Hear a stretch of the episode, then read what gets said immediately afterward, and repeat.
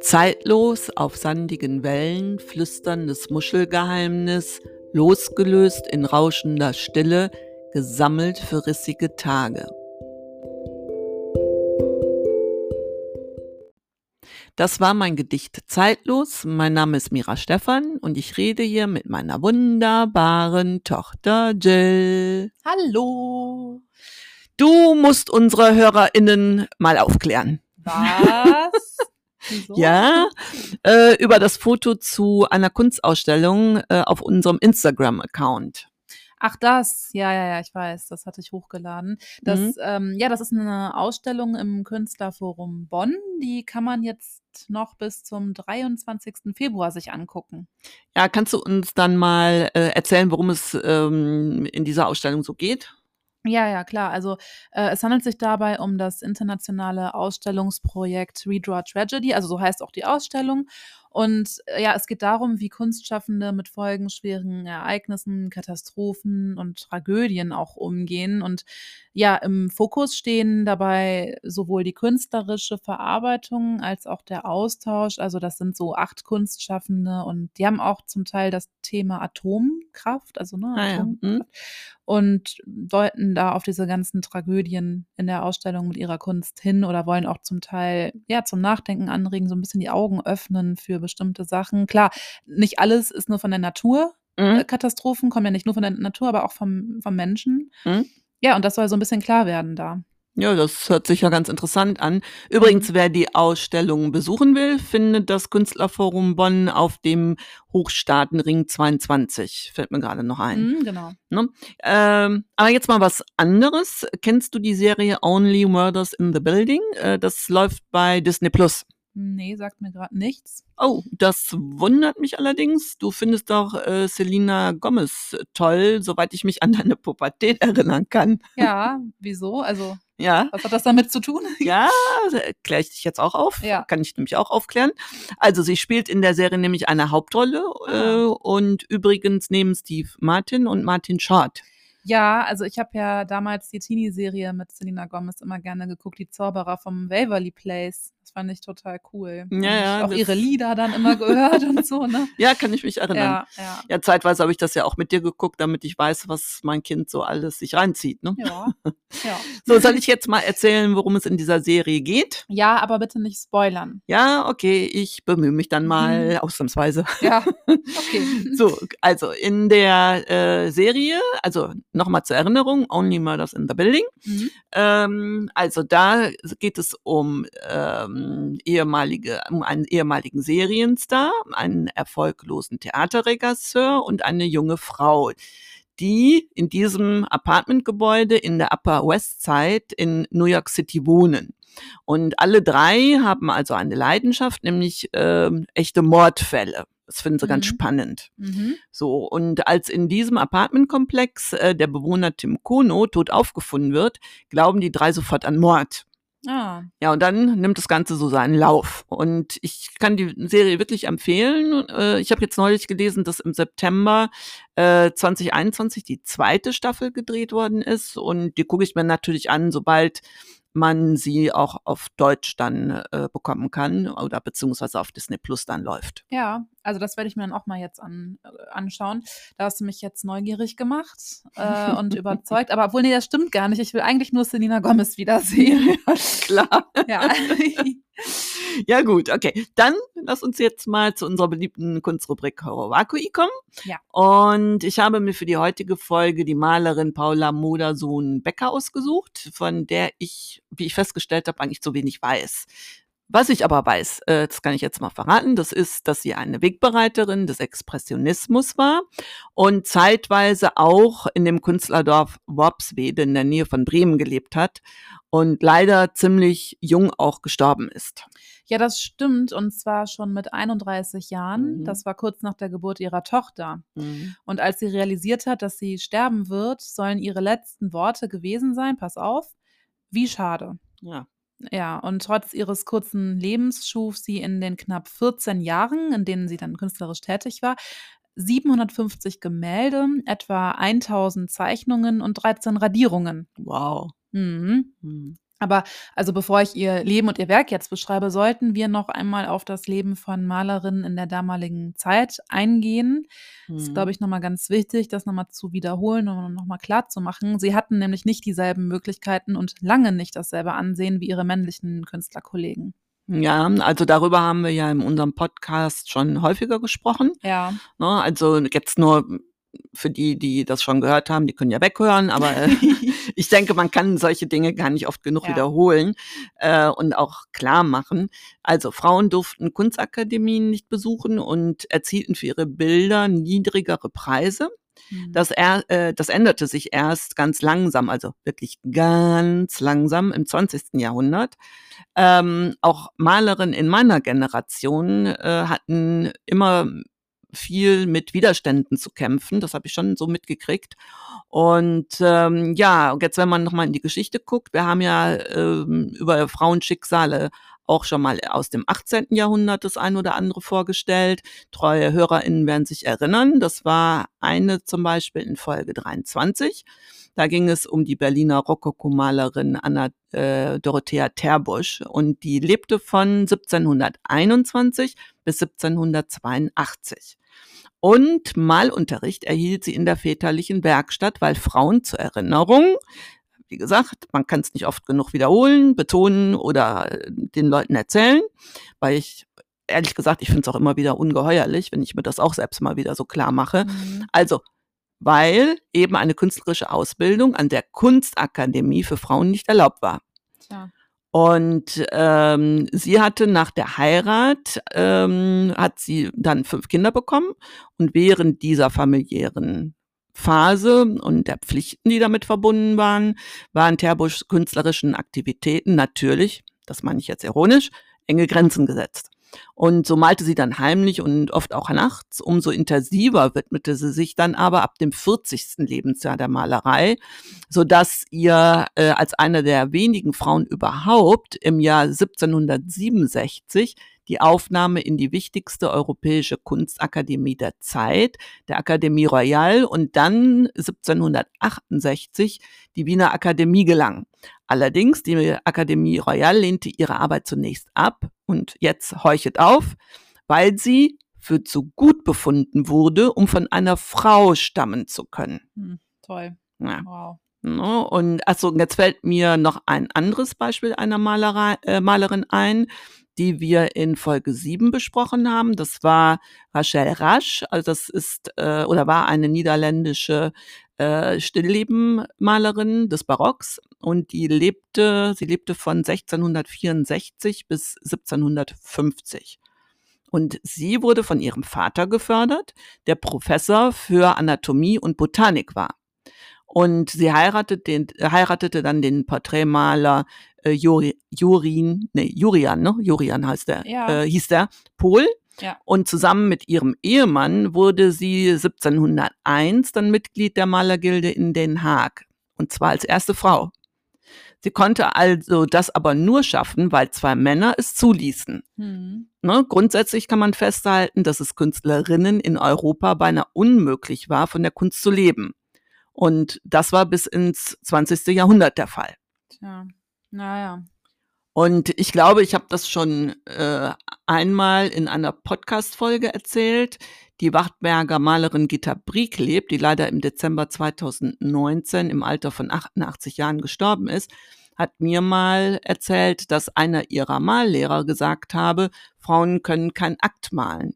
Äh, sie hat ihm dann das Gegenteil bewiesen und äh, das Bild hat mir dann so gefallen, dass ich dann auch tatsächlich ihr, ihr abkaufen durfte. Ja, immerhin. Das ist ja auch so eine schöne, schönes, schöne Geschichte. Ja, Schöne und- Anekdote. Genau, und eine schöne Erinnerung, wenn Genau. ich dann auf das Bild Ja. schaue. Ne? Ja. Ja, aber es ist übrigens auch kein Wunder, wenn Frauen das Aktmalen nicht beherrschten, denn es war weiblichen Malerinnen bis ins späte 19. Jahrhundert nicht gestattet, vor nackten Modellen zu malen. Mhm. Also das war damals eine richtige Katastrophe, denn die Aktmalerei war während längerer Zeit einfach ein sehr wichtiger Zweig und weibliche Malerinnen mussten sich dann notgedrungen andere Motive suchen und waren dadurch eingeschränkt. Und dann war es halt so, dass die meisten Frauen Stillleben gemalt haben. Mhm. Also wir können festhalten, dass es Frauen stets schwieriger hatten, den Lebensunterhalt mit ihrer Kunst zu bestreiten. Nach dem Ersten Weltkrieg wurden die Beschränkungen von Frauen in der Kunst auch Schritt für Schritt aufgehoben. Doch während des Zweiten Weltkriegs waren weibliche Künstlerinnen unter Druck, was dem nationalsozialistischen Frauenbild natürlich mhm. geschuldet war. Ja. Also die Rolle der Frau in der Gesellschaft war einfach die einer Mutter. Mhm. Und das stand konträr zu einer ernstzunehmenden Tätigkeit als Künstlerin natürlich auch. Mhm. Ja. Aber jetzt will ich mal zur Malerin Paula Modersohn-Becker äh, Becker kommen dass mhm. äh, wir wieder zu ihr jetzt zurückkommen. Also wie bedeutend ihr Werk war, hat zu ihren Lebzeiten kaum jemand verstanden. Mhm. Also sie mhm. war, wie gerade schon erwähnt, eine Wegbereiterin des Expressionismus und die erste Künstlerin der Welt, der ein ganzes Museum gewidmet wurde sogar. Mhm. Seit 1927 erinnert das Paula Modersohn-Becker Museum in Bremen an sie. Ihre Wahlheimat war, wie du ja auch schon gesagt hast, mhm. die Künstlerkolonie Worpswede. Und dort entwickelte sie ihren ja, richtungsweisenden Stil, angeregt durch ihre vielen Reisen nach Paris. Äh, hier noch ein kleiner Einschub von mir. In Folge 25 erklären wir, was man unter Expressionismus versteht und was der Unterschied zwischen Impressionismus und Expressionismus ist. Mhm. Aber mit einem Satz erklärt, also die Expressionisten drücken ihre subjektiven Regungen aus, also ihre innere Welt. Ja. Ja, genau. Und ja, jetzt weiter mit Paula Modersohn-Becker, äh, mhm. die als Paula Becker 1876 war das, äh, in Dresden geboren wurde. Ja. Ihr Vater war ein weitgereister Ingenieur und ihre Mutter entstammte einer Adelsfamilie. Mhm. 1888 äh, war das, da zog die Familie nach Bremen. Mhm. Der Vater war dort Baurat geworden und die Mutter hatte viele Freunde in künstlerischen Kreisen und bald erhielt Paula auch Kunstunterricht. Als junge Frau schloss sie eine Ausbildung ähm, im Lehrerinnenseminar ab besuchte mhm. dann aber in Berlin eine Malschule für Künstlerinnen. Ach, das ist ja auch interessant, ne? Lehrerinnen-Seminar. Also mhm. da, zur damaligen Zeit, äh, wenn überhaupt eine Frau ähm, gearbeitet hat, dann höchstens in diesem Beruf wie Lehrerin oder Erzieherin. Ja, ne? genau. Und übrigens dazu, also an einer Kunstakademie durfte sie nicht studieren. Mhm. Ne? Wie gerade erklärt, Klar. hatten Frauen dort zu der Zeit noch keinen Zutritt einfach. Mhm. Ja.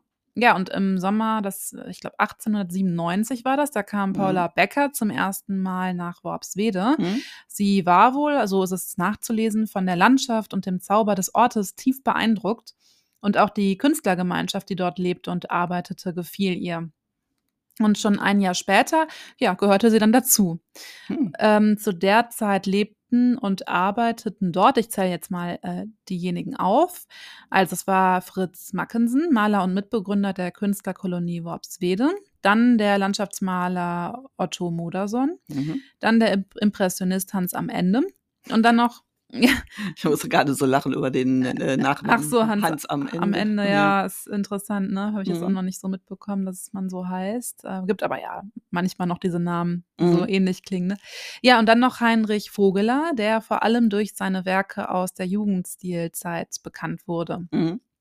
Ja, und Paula Modersohn-Becker lebte bis zu ihrem Tod in Worpswede. Mhm. Sie war mit Malern und Bildhauern befreundet und auch mit den Dichtern Gerhard Hauptmann und Rainer Maria Rilke. Aber bis auf Modersohn bemerkten anscheinend nur wenige, dass sie es mit einer, ja, wirklich großen Künstlerin zu tun hatten. Im Mai 1901 heiratete die damals 25-jährige Paula Becker in Worpswede den kurz zuvor verwitweten äh, verwitweten und elf Jahre älteren Otto Modersohn. Ah, Moment, Moment, genau. Jetzt fällt es mir auch wieder ein. Entschuldige, wenn ich dich jetzt unterbreche, ja. aber ich habe die ganze Zeit darüber nachgedacht und mir mein Hirn zermartert, mhm. wie der Roman heißt, den ich über die Kunst, äh, Künstlerkolonie hier Worpswede gelesen ja. habe. Und es ist mir jetzt endlich eingefallen. Juhu, juhu. Ach so. und mhm. zwar heißt der Roman, den ich auch wirklich sehr empfehlen kann, Konzert ohne Dichter von Klaus Modig. Und das hm. ist wirklich lesenswert und da erfährt man viel über die Beziehungen untereinander, die sie in Worpswede hatten, die KünstlerInnen und die Kreativität und der Protagonist ist dann, äh, das wird man dann auch, ähm, ja, wenn man es liest, ist das klar, Heinrich Vogeler. Mhm. Ne, also da, äh, ja, dann lernt man noch so quasi im Vorbeigehen noch eine ganze Menge über diese Zusammenhänge. Ja. Ja, sehr interessant. Ähm, aber jetzt kommen wir wieder zurück zu Paula Modersohn-Becker. Mhm. Also sie versuchte nach der Hochzeit ihre Pflichten als Hausfrau und Stiefmutter eines Mädchens ja mit ihrer künstlerischen Arbeit zu vereinen. Ja, stimmt, stimmt, fällt mir gerade ein. Moment, Mhm. der Modersohn, äh, der hatte eine Tochter aus erster Ja. Ehe, ne? Und da ist ja die Frau gestorben. Ja, genau. Er ist Genau. ja verwitwet, genau. Und dann Genau. hat sie jetzt die, die Rolle der Stiefmutter dann halt inne gehabt dann. Genau. Ähm, ja, und Paula malte nicht zu Hause, sondern in einem eigenen Atelier im Ort. Das ist dann das äh, Lilienatelier, hieß das. Mhm. Ähm, Paula orientierte sich beim Malen an Pariser Künstlern wie Cézanne und Gauguin, während der bodenständige Otto Modersohn Traditionen des 19. Jahrhunderts fortsetzte. Mhm. Paula begann sich dann auch in der Ehe einsam zu fühlen. Worpswede wurde ihr zu eng. Und 1906 verließ sie Modersohn und ging nach Paris.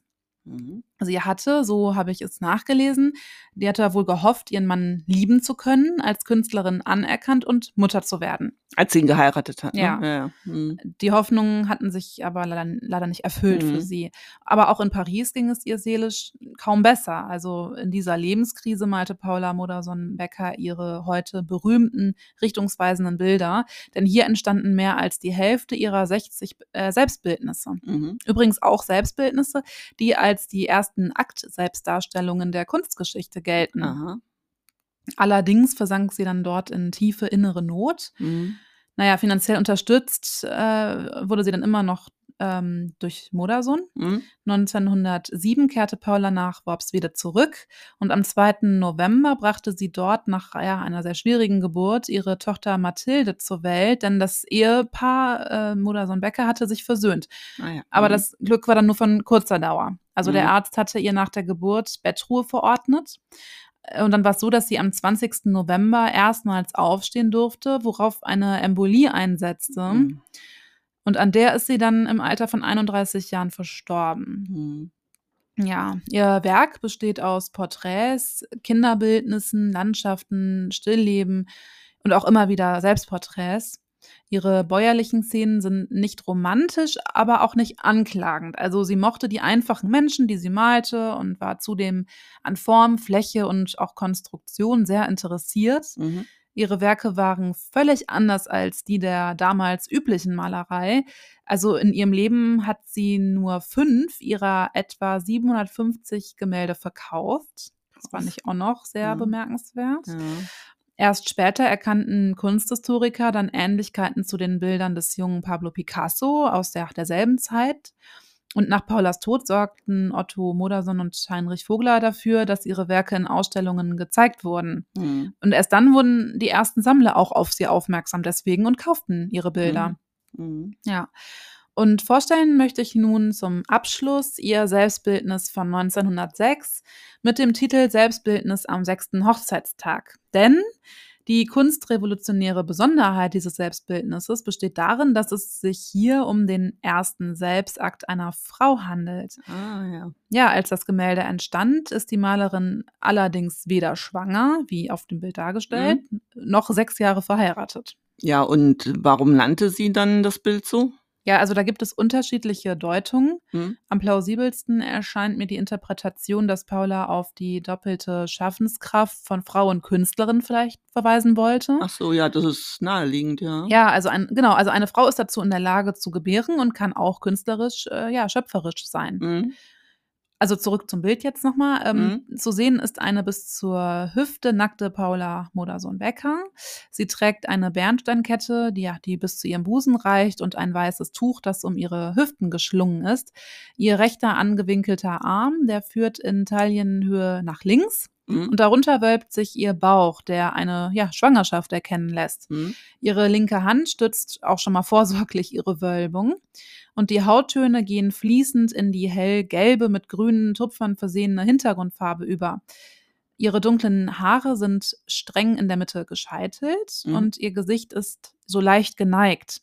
Mhm. Und ja, sie schaut dann mit großen, freundlichen Augen zum Betrachter, scha schaut ihn so an.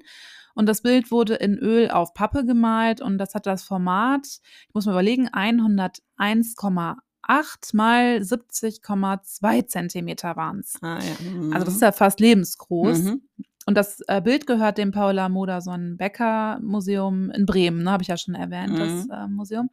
Und ihr Gesamtwerk kann man übrigens noch bis zum 6. Februar in der Kunsthalle Schirn in Frankfurt am Main sehen. Oh, dann, äh, das ist ja dann nur noch bis Sonntag. Ja, stimmt. Ja, aber vielleicht gibt es ja interessierte HörerInnen, die nicht weit weg wohnen oder vielleicht sogar in Frankfurt am Main wohnen. Ja, Kann ja sein. Und dann kann man ja nochmal einen Ausflug dahin machen. genau, eben. Ja. So, ihr Lieben da draußen, ein Blick zur Uhr sagt mir, dass wir nun am Ende unserer heutigen Folge angekommen sind. Das war Erbs und Schote für diese Woche. Wir hören uns nächsten Dienstag wieder. Ich freue mich drauf. Bis neulich. Und ihr wisst ja, bleibt erbsig. Glück auf. Tschüss. Tschüss.